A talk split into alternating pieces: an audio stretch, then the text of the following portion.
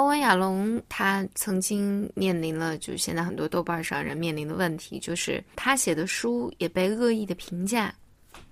然后他看到这些恶意的书评的时候，就觉得很沮丧。然后他就跟他一个朋友叫做 William 说说这件事儿。然后 William 当时回应他说说啊，感谢上帝，你觉得沮丧。那篇那些书评当然会让你觉得沮丧。如果你不是这么敏感，你能够敏感的觉察到这这些感受的话，你怎么能成为这么好的一个作家呢？William 这种回应方式让欧文·亚龙即刻就感觉到轻松了很多。当然，这是一个嗯非常好的，就是给你的朋友做回应的一个例子。那所有的做疗，所有的治疗师呢，也都会有自己支持自己来访者的方法。欧欧亚龙说，他脑袋里经常浮现出一个叫做呃 Ram Das 描述过的一幅图像。Ram 这个人曾经和一个印度的一个精神大师告别，他们当时是在一起，在一个印度的一个做冥想的一个地方学习很多年。当时，这个 Ram 表示说自己很伤心，因为他自己觉得自己还没有准备好离开。他说：“我还有很多缺点和不足。”然后，当时，嗯，他的那个精神大师就站了起来，缓缓的以一种庄严神圣的方式围着这个 Ram 转了一圈儿，最后非常正式的说：“我没有发现什么不完美的地方。”当然，嗯，作为治疗师，我们也。啊，我猜想啊，就大家都没有绕绕着病人转过圈儿审视他们。我们也认为成长是没有止境的，但是呢，这个图像一直指导着，一直给治疗师一个机会，就是你要去思考，你用什么样的方式去给你的来访者做支持和赞赏。那在《妈妈和生命的意义》这本书里面，讲述了一个和治疗相关的故事。这个故事的主角是一，也是一个治疗师，然后他当时遇到的一个困境就是，他有一个非常漂亮、非常有魅力的一个女来访者。这个女来访者以一种非常明确的方式就追问这个治疗师说：“我对男人来讲有没有吸引力呢？就我对你有吸引力吗？如果你不是我的治疗师，你会不会对我有性相关的反应？”这些问题就是像终极噩梦一般的问题，就是对于治疗师来讲，往往都特别惶恐。呃，大家其实说到这儿，就是，呃，在一个跟心理治疗非常相关的一一个连续剧，叫做《扪心问诊》第一集里面，呃，就是这样一个情景，就是一个女病人在追问这个男男性治疗师说：“你喜欢我吗？你觉得我有魅力吗？”正是因为恐惧这些问题，很多治疗师都很少暴露自己。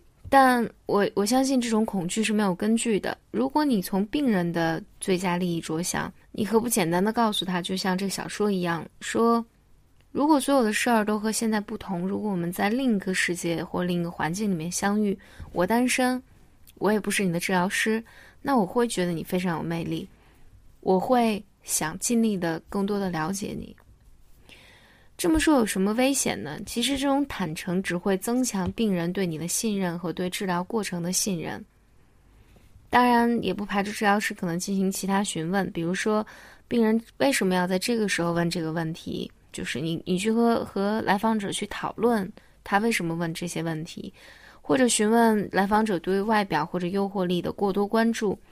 隐藏其后的可能是与病人相关的更重要的问题。欧文·亚龙强调，你要经常性的向病人去表达作为治疗师对病人的积极想法或者感受。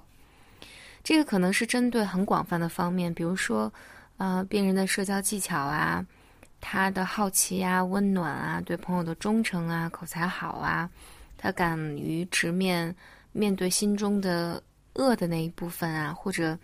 对于改变的坚持和投入啊，或者是对自己孩子的温柔啊，等等等等，不要吝啬赞扬，也没有必要吝啬。我们在生活中，其实呃，不只是在心理治疗中是这样了，就是我们在生活中也是这样。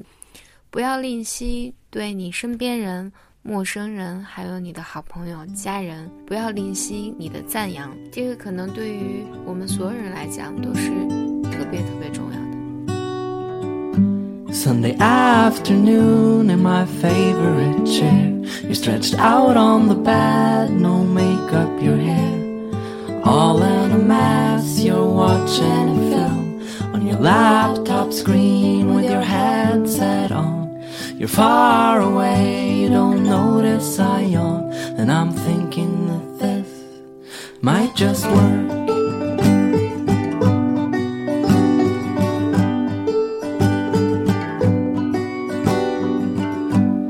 I'm reading a book about 1943. My headache's almost gone, you're looking at me. It's already getting dark, so I turn on the light. I think about how